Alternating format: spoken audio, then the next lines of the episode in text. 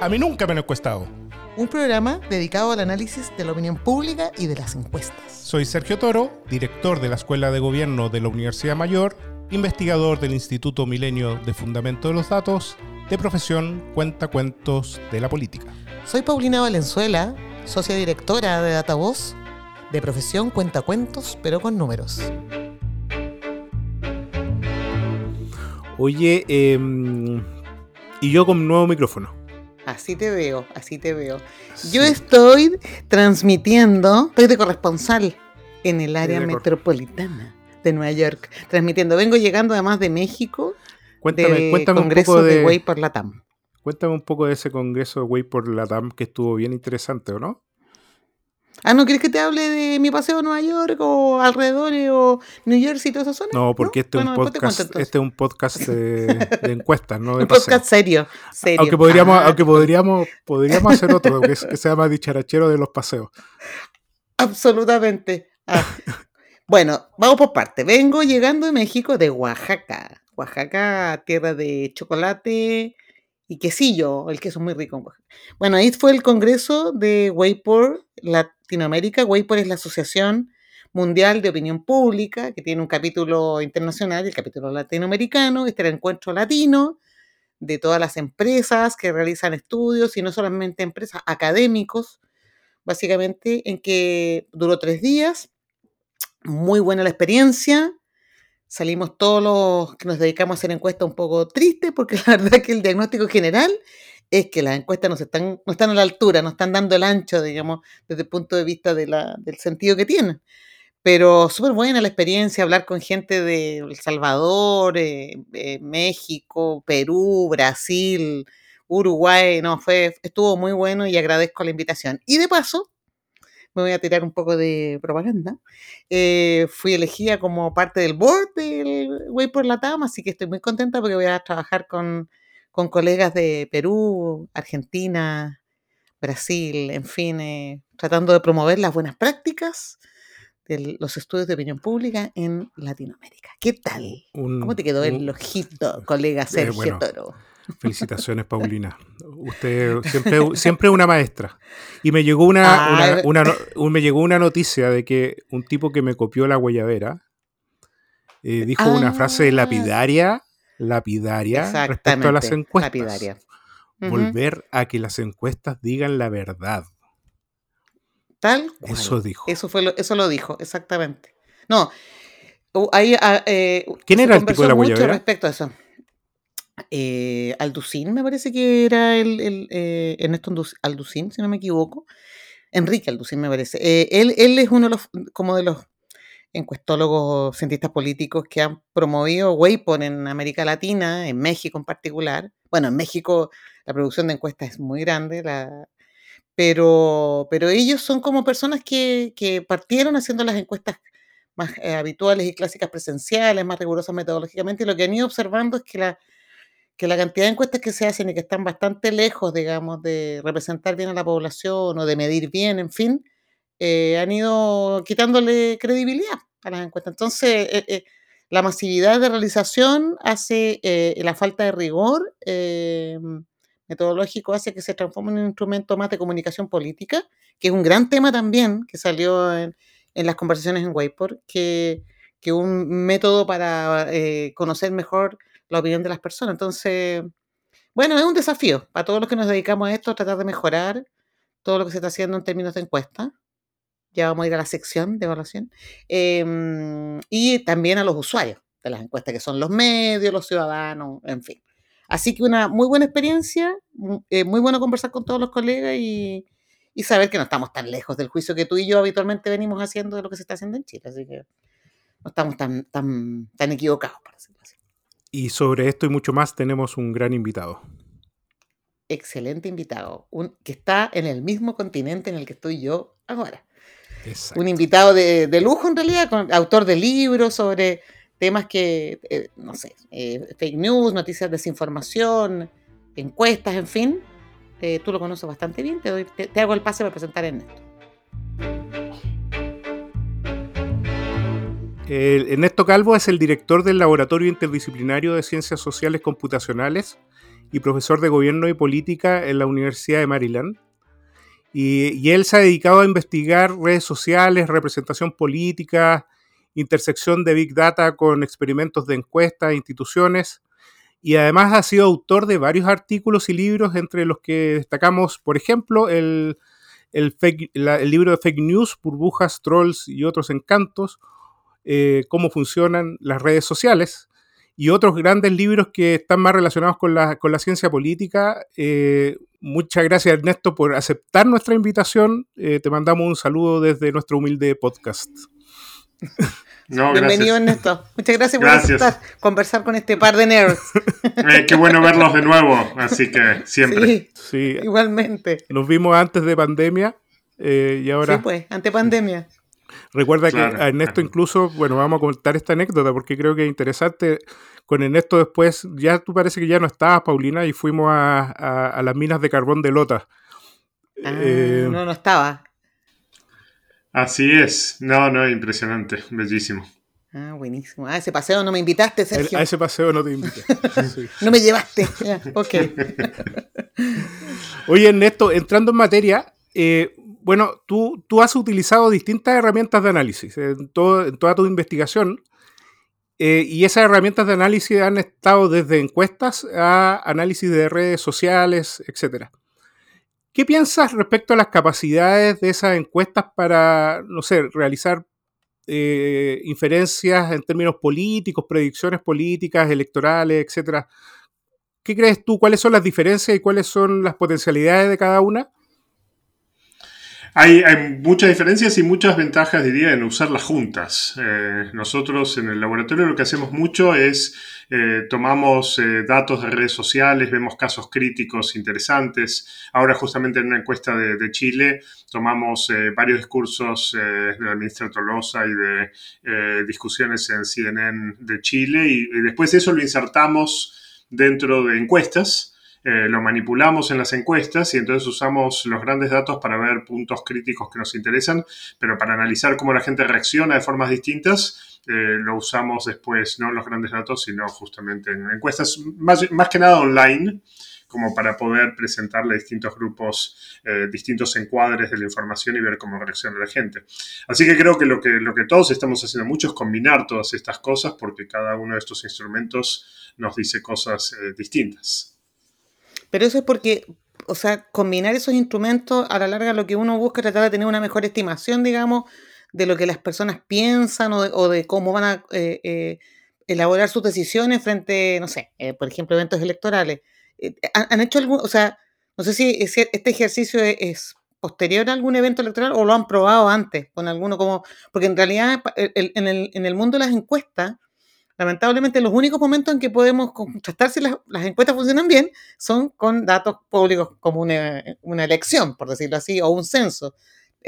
lo demás es, tenemos que hacer de como cerrar los ojitos y confiar nomás. Claro. Bueno, depende mucho también lo que uno está haciendo. Entonces, en, academia a menudo nos interesa mucho más la validez eh, interna eh, de las encuestas y saber que cuando uno ve cómo reacciona la gente, porque uno le da distinto tipo de preguntas, la escribe de forma distinta, le da distinto tipo de imágenes y la gente reacciona distinto a eso y entendemos lo que está pasando, todo ese proceso no necesariamente tiene validez externa. O sea, quizás no puedo proyectarlo para ver qué pasa en Chile para la población en su conjunto y, por ejemplo, predecir una elección. Entonces, cuando queremos predecir una elección, siempre eh, usar racking, tratar de ver que la encuesta fue, fue bien armada, que está bien ponderada, es crítico. Pero a menudo cuando hacemos experimentos estamos tratando de ver los mecanismos, tratar de ver por qué la gente... Eh, actúa en forma distinta cuando le damos distintos tipos de incentivos para que nos diga eh, lo que piensa. Y la validez externa es, es, más complicada en ese caso, porque mm. nunca hay una buena ponderación de esa validez externa, porque a menudo tenemos subgrupos muy pequeños que fueron tratados con distintos con, distintos mensajes, por ejemplo. Entonces, eh, usamos eh, distintas partes de la encuesta. Nosotros pensamos en las encuestas un poco modularmente. Entonces, en las encuestas tenemos parte de las encuestas que la pensamos para ver, por ejemplo, la propensión al voto y nos importa mucho la validez externa. Y después parte de las encuestas eh, queremos ver cómo la gente reacciona a distintos tipos de información. Entonces ahí la validez externa nos importa menos, la validez interna nos importa más. Eh, entonces, eh, mucho, mucho de este trabajo de coordinación entre redes sociales, encuestas, eh, datos de dashboards, ¿no? clickstream, datos de información de lo que la gente eh, eh, mira cuando está, ¿cómo se llama?, circulando en las redes en su propia computadora. Cada una de estas ventanas nos da distintos tipos de información y tiene distintas restricciones. Entonces, cuando uno está en consultoría, eh, está muy preocupado por, como vos decías recién, que, los datos de la encuesta, cuando uno los pondera apropiadamente, eh, reflejen la, propensión de, los votantes en Chile, por ejemplo, a nivel nacional, y no quemarse, no, tener un papelón de haber dado la información que uno anticipa en una elección y después llega la elección eh, y uno la pifió por 6 puntos, o 8 puntos, o 10 mm. puntos. Y claro, eh, ahí el objetivo eh, de la encuesta en, opinión pública y en, consultoría a menudo eh, ahí es donde se mide si uno está haciendo bien las cosas o no. Pero en academia también tenemos algunas ventajas que podemos repetir y, evaluar resultados en los cuales, la, como decíamos, la, la, validez externa nos preocupa mucho menos y tratamos de entender por qué la gente está haciendo cosas eh, de cierto modo. ¿Por qué no podemos usar las, redes sociales para eso? Porque en las redes sociales hay eh, mucha dependencia en la data. ¿no? En las redes sociales la gente está expuesta a mensajes eh, dependiendo de quiénes son sus amigos, con quién está conectada, cuál es la estructura de la red. Entonces, nadie recibe información en las redes sociales como si fuera aleatoria, ¿no? As random como se dice. Entonces, no podemos en las redes sociales medir la propensión a compartir cosas o tratar de eh, ver en qué medida reaccionan ante eventos políticos o mensajes políticos, eh, porque cuando lo vemos ya está eh, combinado con la topología, está combinado con cómo están conectados en las redes y lo que las redes les dicen. Entonces, para eso necesitamos meter las redes en encuestas y aleatorizarlo. Eh, entonces ahí cambiamos de instrumentos. Entonces mucho de lo que hacemos es tratar de ver em, cómo los distintos instrumentos nos dan distintas, perspectivas sobre los votantes y, aprovechar esas distintas perspectivas para sacar más información. Mm. ¿Y, algún dato que compartir? ¿Alguna, ¿Algún hallazgo interesante hasta el momento como para contarnos? Y el, libro que acabamos de terminar con Natalia, que está ahora en el siglo XXI, em, eh, está en preparación, es, todo sobre refutaciones y confirmaciones, que es el tema que nos tiene medio fascinados. Em, para ponerlo del siguiente modo, si yo digo es cierto, eh, es verdad que las vacunas son efectivas, Em, eh, y pongo un post de red social y lo pongo ahí, pregunto si lo comparten, etc. Es cierto, las vacunas son efectivas, la gente lo comparte mucho. Entonces, en Chile, en la encuesta, tomamos muchos enunciados de figuras públicas y poníamos, por ejemplo, es cierto que ¿no? el, presidente Boric dijo, em, y cuando ponemos es verdad que las vacunas son efectivas o sus equivalentes en mensajes políticos, eh, la gente lo comparte, eh, si están de acuerdo o no están de acuerdo, igual hay un cierto tono positivo, eh, eh, preguntamos reacciones afectivas eh, y las mediciones de, asco, de enojo, etcétera, son bajas. pero uno puede decir exactamente lo mismo de otra forma distinta, que es, es falso que las vacunas no son efectivas. Y eso es exactamente lo que hacen los fact-checkers. Cuando decimos es falso que las vacunas no son efectivas, la gente no lo comparte, está enojada, está asqueada, está estresada. Entonces, el, mismo mensaje eh, expresado como una confirmación. Es verdad que P ¿Mm? eh, produce una reacción mediática completamente distinta que es falso que no P. Aunque dicen lo mismo. A nivel lógico, en la tabla de verdad es exactamente lo mismo. Claro, claro. Pero la gente reacciona de forma muy distinta. Y esto es importante para nosotros porque los fact-checkers todo el tiempo usan es falso que Boric dijo esto, es falso que la ministra dijo esto, es falso que... Y cada vez que usamos el es falso, baja la amplificación y aparecen todos los, marcadores de polarización eh, muy altos. interesante. Eh, entonces, eh, comparamos en las redes sociales confirmaciones y refutaciones y en el laboratorio y tratamos de ver cómo afecta el encuadre comunicacional la amplificación de información política.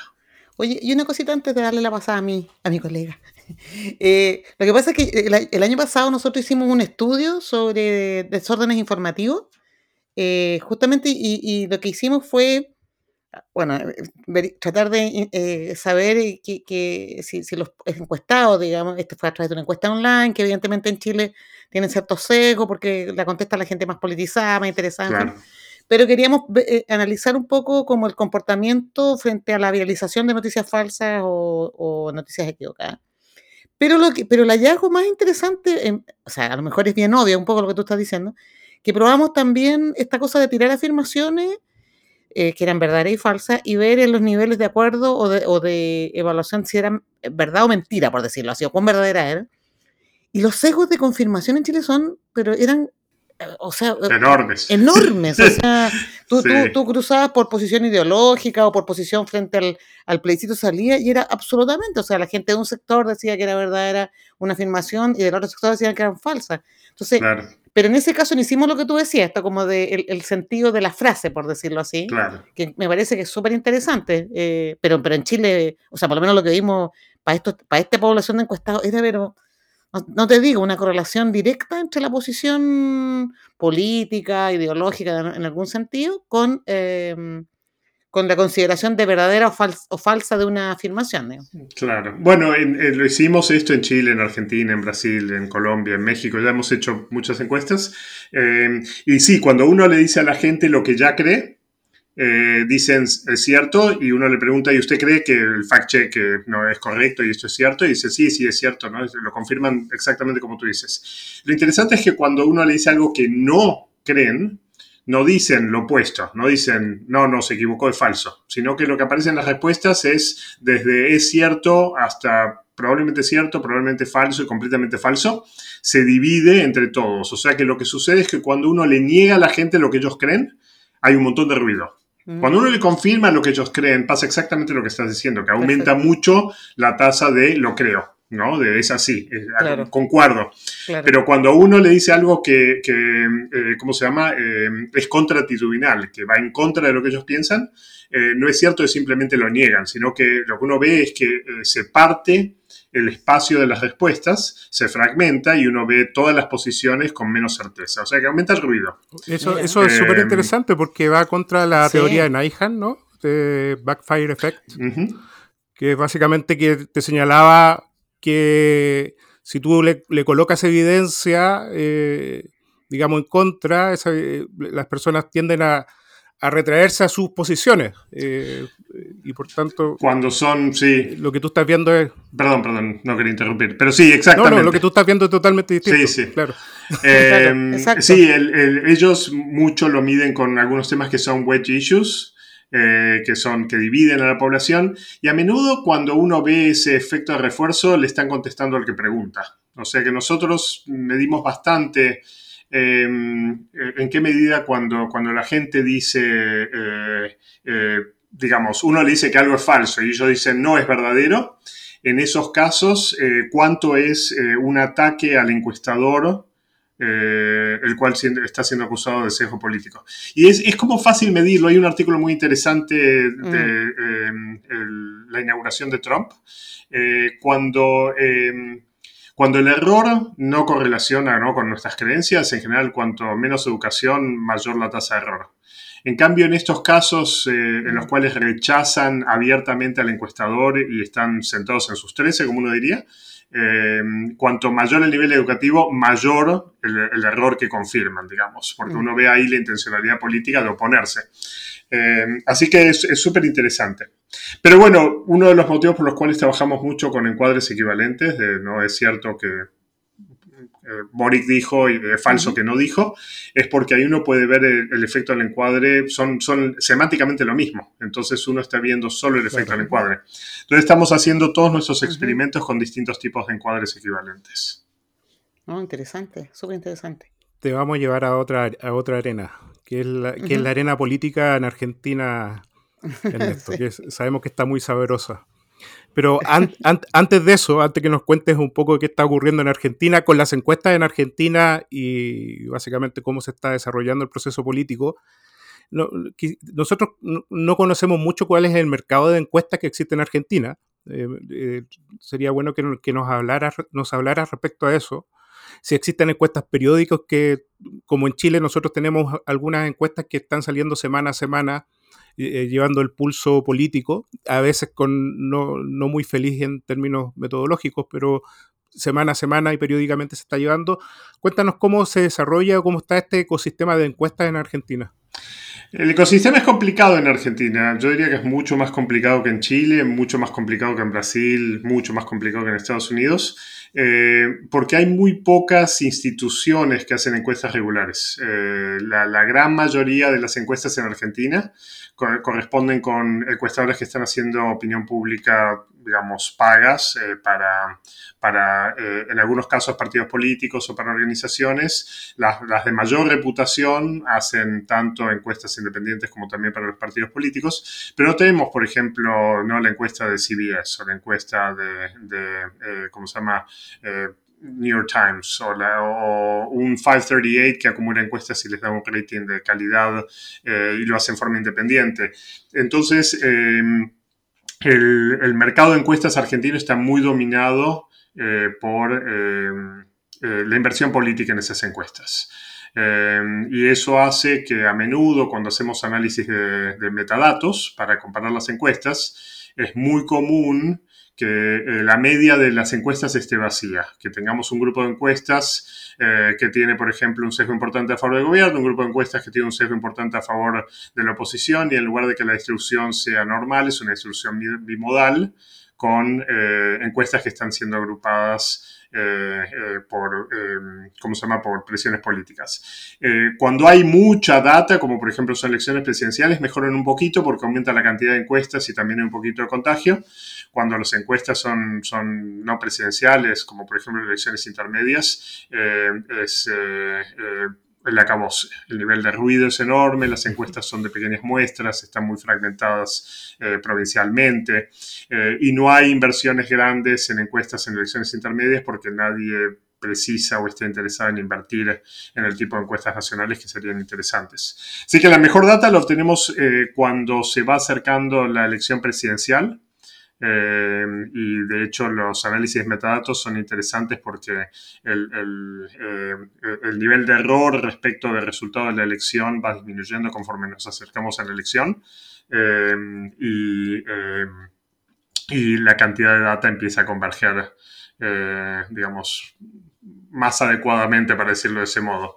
Pero hay que hacer mucho trabajo con eh, la data cuando uno tiene metaencuestas en, en Argentina para justamente ponderar por la calidad y para estimar los sesgos relativos de cada encuestadora. No, y, hay un punto que, perdón, que en Chile, no sé si en Argentina se da, pero por ejemplo en Perú yo conozco instituciones que tienen asociación con medios, como el comercio. Sí Perdón. Sí, sí, como eso, como eso que comentaba de CBS y de New York Times. Y en Estados Unidos hay muchas organizaciones de medios que contratan encuestas habitualmente. De hecho, la Universidad de Maryland, nosotros teníamos un acuerdo con el Washington Post, eh, en el cual el Washington Post financiaba encuestas eh, que se llaman Critical Issues. Eh, y las publicaba, ¿no? Y cuando se acercaba la, la elección, Maryland administraba una serie de encuestas electorales eh, para eh, Washington Post. Eh, no hay nada equivalente en Argentina, un poco como lo que decías de Perú. Los grandes medios no, tienen ese tipo de, de, instrumento, por ejemplo. No. sé, que además en Argentina están bien contrapuestos, que tú podrías pensar que podrían utilizar estas herramientas también como de posicionamiento dentro de sus propios lectores, ¿no? Eso no existe. Sí, eh, y, no, no lo hacen, y ni siquiera es tan caro. O sea, vamos a ser honestos en este momento para las operaciones de los grandes medios. Eh, eh, hacer encuestas en este momento es menos prohibitivo que lo que era hace 20 años. Los requerimientos técnicos pueden ser más altos justamente por la, reticencia de muchos encuestados a contestar, eh, las tasas que tenemos de, no respuesta eh, son enormes, o sea, uno a veces está encuestando en un 2% de la mm. población, un 3% de la población por las tasas de no respuesta, pero aún así el costo relativo no es tan alto, o sea que podrían y sin embargo los medios en general eh, no realizan encuestas. Y, y más importante, tenemos pocas instituciones universitarias eh, asociadas con los grandes medios, en las cuales los grandes medios invierten en eh, instituciones universitarias académicas para realizar la encuesta para después publicarla. Entonces, eh, la totalidad, casi totalidad, hay un par de, encuestas universitarias, pero la casi totalidad de las encuestas nacionales en Argentina son de empresas de opinión pública. Yo, voy a tratar de hablar, pero vengo llegando del Way por la TAM, en México, que fue el, encuentro de, los asociados de Latinoamérica, y una crítica generalizada fue esta, pues, de, pocos estudios y en general de bajo rigor metodológico. Entonces, esta cosa como las necesidades de, innovar, en el fondo, en las formas de medir la opinión pública. Por eso que la pregunta que te hacía Sergio respecto de la integración entre distintos métodos, digamos, de aproximación, creemos que es bien central y en Chile por lo menos tenemos pocos ejercicios o experimentación en esa línea, porque, porque creo, que, creo que además hoy día la opinión pública está mucho más atomizada, entonces es súper necesario llegar a grupitos más chicos que no hablan. O sea, básicamente las encuestas se transformaron como en un instrumento de participación ciudadana, por decirlo así, en que la gente opina a través de eso. Entonces, creemos que es bien central, eh, bueno, creo yo, no sé si todo el mundo cree, pero yo creo que es bien central innovar en esa línea y, y, no veo mucho como, o sea, no veo muchos recursos y creo, creo que tiene que haber integración entre el mundo privado y el mundo académico. Eso también es bien central también para todos estos desarrollos. Eh, Totalmente, y, de hecho hay muy pocos trackings continuos en Argentina. Hay un par y en general eh, son, eh, no son trackings públicos, sino que son justamente para organizaciones políticas eh, y algunos de ellos comerciales. pero, digamos, uno, un par de los que conozco, que son los, los de más reputación, igual no voy a decir nombres porque esos son operaciones partidarias en general, pero toman, qué sé mil encuestas por día y de esas un tercio van por teléfono, un tercio van por eh, por celular, un tercio son robollamadas, ¿no? Entonces tienen tracking de cada uno de estos distintos eh, mecanismos para capturar la data y entonces uno puede ver las distorsiones relativas que hay. Eh, y es notable lo poco que tenemos de ese tipo de estudios, que están capturando la misma data por, sistemas tipo, por distintos tipos de sistemas. Eh, y comparando entonces cuáles son los sesgos relativos de hacerlo por eh, teléfono en línea, por eh, teléfono celular, por llamada, por encuesta online. Y cada una de esas tiene sesgos distintos, pero si no los comparamos es difícil saber cuáles son los efectos en, la estimación del voto nacional, por ejemplo, o de las actitudes. Exacto. Sergio, tú y Volvamos al tema sabroso que tiene. Sí, ya, que nos queda poco tiempo con, Ernesto. Bueno, cuéntanos qué, nos, qué, nos está qué nos están diciendo las encuestas en este minuto en, Argentina. Respecto a la aprobación del gobierno, más o menos conocemos cómo, cómo está eh, o, lo, que, lo que está saliendo ahora en las encuestas, pero también eh, hay, un, hay un proceso electoral que también está definiendo ciertas candidaturas, ¿cierto? Cuéntanos un poco de qué está ocurriendo ahora y qué está mostrando la encuesta en Argentina. Eh, eh, digamos, em, empezando por hace unos meses, antes de que Macri decidiera que no iba a correr como candidato, eh, uno de los problemas principales a nivel político em, que, se veía en Argentina es que Macri dentro de Cambiemos, ¿no? la em, un presidente con mucho desgaste político, que había tenido una presidencia muy mal entre el 15 y el 19, que terminó con casi un default, etc. Y sin embargo, estaba capturando casi la mitad del voto de su partido y claramente dominaba el interno. Todos los candidatos estaban 20 puntos debajo de Macri en la interna de Cambiemos, con lo cual Macri era el candidato natural para el partido. Del otro lado, algo parecido pasaba con Cristina Fernández, totalmente dominante dentro del peronismo, aun cuando se ha desgastado un poco su, figura política, eh, con lo cual... Eh, íbamos encaminados a una elección muy complicada, una elección en la cual en la interna de Cambiemos posiblemente ganaba Macri, en la interna de, em, el, Frente de Todos, eh, Cristina Fernández era la única candidata que, que podía dominar el partido y al mismo tiempo dos candidatos con mucho costo político para la elección nacional. Em, el hecho de que en ambos casos, tanto Macri como Cristina Fernández, eh, eh, Macri ya explícitamente, Cristina Fernández todavía no se sabe exactamente cómo va a ser la situación, pero pareciera que eh, va a ser algo similar, despeja mucho el panorama político. Le da mucho aire a Cambiemos por un lado, también le va a dar cierto aire al peronismo. El tema es que el peronismo viene de un desgaste muy fuerte por una administración de Alberto Fernández que no fue buena y por también un contexto de, crisis, empezando por la pandemia, pero terminando por una inflación que está cercana al 100%. Entonces, en el gobierno hay mucho desgaste eh, y eso eh, con eh, el hecho de que Fernández, Alberto Fernández, se bajó de la elección, al igual que lo hizo Macri, al igual que lo hizo Cristina, por un lado las fuerzas políticas quedan en mejor posibilidad de competir y van a tener caudales electorales que tienen menos daño, pero al mismo tiempo el juego político está muy abierto casi todos los votos, las encuestas que tenemos, casi todos los votos eh, de Macri eh, terminaron entre los dos candidatos de Cambiemos, que eran eh, Larreta por un lado y Patricia Burrich. Casi todos fueron hacia Patricia Burrich. Es un voto de Patricia Burrich que claramente está más fidelizado dentro de Cambiemos. Eh, y eso hace que en este momento, si yo tuviera que apostar, diría que Patricia Bullrich está dominando el internet y sería muy difícil para la red darlo vuelta. Eh, y eso bloquea un poco a mi ley de, digamos, este nuevo populismo de derecha que emergió, lo cual a mí me parece un giro positivo. Eh, pero al mismo tiempo estabiliza mucho el voto del centro y hacia la derecha. Y del lado del Frente de Todos están en un problema serio porque no hay en este momento una candidatura natural que sea competitiva y que entusiasme el kirchnerismo está eh, dispuesto a aceptar a Massa y está tratando de ver que otros candidatos pueden levantar el perfil del partido y, producir cierto entusiasmo, pero lo cierto es que el Frente de Todos está muy eh, a la saga, está muy retrasado en la intención de voto en este momento respecto de Cambiemos. Eh, y por el, el, nivel de conflicto interno que se suscitó a partir de la elección intermedia, donde se divorcian Cristina Fernández y Alberto, y la crisis que empuja Massa al Ministerio de Economía, hace que la situación del peronismo sea en este momento muy complicada y muy fragmentaria y difícil entonces que lleguen competitivamente internacional.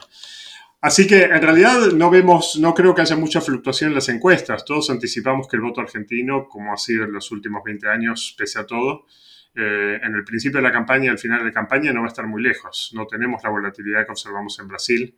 No hay esos ciclos en los cuales un candidato empieza en 10 y termina en 40 y otro empieza en 40 y termina en 10. Eh, entonces esperamos una campaña donde va a ser muy difícil mover los votos para cambiar lo que estamos viendo ahora en las encuestas. Bueno, ya como estamos en el tiempo, yo, yo te quería pedir algo, no lo conversé con Sergio, pero avísanos cuando esté tu libro y obviamente para poder promoverlo en el podcast y para poder leerlo naturalmente. Así que yo agradecerte, Ernesto, que hayas podido conversar con nosotros ahora. E, evidentemente podríamos seguir hablando más, no se nos quedaron preguntas que teníamos para ti, guardar. Perdona mi interrupción por mi, por mi alergia, porque es alergia primaveral que tengo, otoñal primaveral, no sé cómo escribirlo. Em, y nada, muchas gracias por haber No, por favor, sí que hablo demasiado, así que quedaron un montón de preguntas porque me pasé con largos discursos, así que gracias, gracias por la invitación. Y por supuesto, el libro eh, serán enviadas sendas copias y, además eh, tenemos, tenemos colegas, buenos amigos y relación de trabajo con Chile, así que con suerte iremos tanto Natalia como yo a presentar en algún momento. Excelente, súper, muchas gracias. Serán invitados para, para presentar, estimado Ernesto. Bueno, excelente conversación con Ernesto Calvo. En realidad Ernesto Calvo es una de las personas que más conoce de temas metodológicos, no solo de encuestas, sino que el cómo finalmente se utilizan, como él dijo, distintas herramientas para ir entendiendo un poco el, comportamiento político, político de las personas. Así que eh, este va a ser un, un capítulo que tiene que ser repasado varias veces por, Sí. no, y ¿sabes qué? Por todos nosotros. Eh, sí, lo otro bueno, Sergio, es que nos da la posibilidad de abrir un concurso. Cuando nos llegue el libro, porque nos ofreció el libro. Ah, Así que vamos, no- vamos, a llegar- vamos a copiar a Democracia en el SD. vamos a hacer un sorteo. Vamos a copiar a Democracia. Exactamente. Ya, tú, tú eres la Jime Así que y yo el tenemos, tenemos concurso. Exacto. Tenemos concurso de libro. Tenemos Perfecto. concurso para cuando nos llegue el libro. Así que entre quienes nos escuchan, ahí vamos a buscar una forma de comunicación. Vamos a sortear uno de los libros Ya, de. entonces tenemos la- que- el, tenemos el que pedirle tuyo, a Ernesto- el tuyo, no el mío. Eso, eso mismo te iba a decir. Tenemos que pedirle a Ernesto otra copia porque la mía es mía. Y la mía Oye, es mía no- también. pues. Nos queda eh, bueno, viene la, eh, nuestra última sección de la profesora Valenzuela colocándole caritas a algunas encuestas. Bueno, la sección evaluación de las encuestas de esta semana. En realidad, esta semana decidí elegir, profesor Toro, decidí elegir Carita Pasmada. ¿Pasmada por qué? La semana pasada circularon dos encuestas, estas encuestas que son más o menos habituales, eh, que reportaron el estado de la aprobación del presidente Boric al gobierno. Y curiosamente, una de ellas decía que la aprobación se había mantenido y la otra encuesta decía que la aprobación había subido 5 puntos porcentuales. A mí me llamó la atención y fue a mirar las fichas de los estudios y curiosamente los estudios se realizaron prácticamente los mismos días. Entonces, independiente de, si lo hicieron bien o lo hicieron mal las encuestas, a mí me llama la atención cómo los medios no se hacen la pregunta. Es muy extraño que en una misma semana dos datos distintos de encuestas circulen. Entonces, invito a los periodistas a que revisen o se cuestionen cuando publican o promueven estos datos, porque en realidad es muy extraño que los resultados de dos encuestas difieran desde el punto de vista de a quienes re- eh, pretenden representar. O sea, si, si no sabemos finalmente si subió o se mantuvo. Y el segundo tema que quiero señalar tiene que ver con también una publicación de nuestra encuesta clásica semanal, digamos, que, la, que ustedes ya saben a qué encuesta- de qué encuesta estoy hablando, que me llamó la atención, es esto de que cuando reportaron un resultado sobre el conocimiento porcentaje de personajes políticos y que de una semana a otra cayeron, cayó o bajó el nivel de conocimiento de los personajes políticos. Entonces uno dice, eso es muy extraño, el conocimiento puede, caer, puede disminuir. Puede disminuir cuando estamos hablando de un año, seis meses, diez años, entre una medición y otra, pero mediciones entre semanas es muy extraño. Yo creo que ahí debe haber un error de medición, eventualmente, para poder hacer esa evaluación deberíamos tener acceso a la data, a la encuesta, pero sabemos que eso no está público. Eh, y ese es un punto que también considero que de la lógica de los que publican esta información deberían por lo menos cuestionarse. ¿El O- o tal- conocimiento puede disminuir de una semana a otra? Profesora, o tal vez eso debiese ser lo natural, ¿cierto? El, eh, en función de la- los márgenes de error que tiene esta encuesta, las bajadas y subidas debiesen ser de esa manera. Y por tanto, lo que uno tendría que pensar el por qué finalmente hay mantenciones de determinados indicadores, cuando en realidad los márgenes de error son tan grandes que el indicador podría haber estado en cualquier parte. ¿no? Es que, Eh, ¿sabes qué? Porque en este caso creo que no, porque estamos hablando de conocimiento, no de percepción ni de evaluación. Uno no puede, la, la población no deja de conocer. Es muy extraño, digamos, de una semana a otra. Pero sí en, Cuando son sí indicadores que son más al- transversales en el tiempo, pero sí en relación al error, digo. O sea, el error te puede llevar a un menor conocimiento, mayor conocimiento en, en determinadas olas porque así es el error. Eso es lo que estoy diciendo. Ah, no, o sea, pero, pero desde el punto de vista de la estimación intervalar, no. O sea, entre de una semana a otra, de, una, se- de esta semana a la siguiente, no, es muy extraño que la gente estadísticamente, o sea, pueden cambiar lo- las estimaciones puntuales, pero lo que no puede cambiar estadísticamente es que el conocimiento haya bajado. Eso es muy extraño, porque el conocimiento es estable en el tiempo, particularmente en periodos cortos, no en periodos largos. Pero lo podemos conversar más, mi querido Sergio, porque yo creo que es que nos quedamos sin tiempo. Sí. Muchas gracias, estimados auditores. Muchas gracias. Desde mi Nos vemos nuevo la próxima, micrófono. en la próxima capítulo. En la próxima capítulo.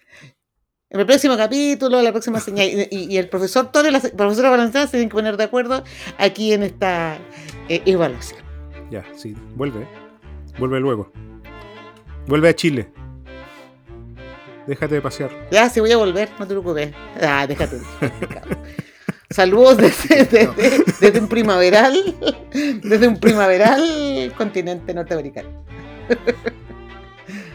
ya, un abrazo. Adiós.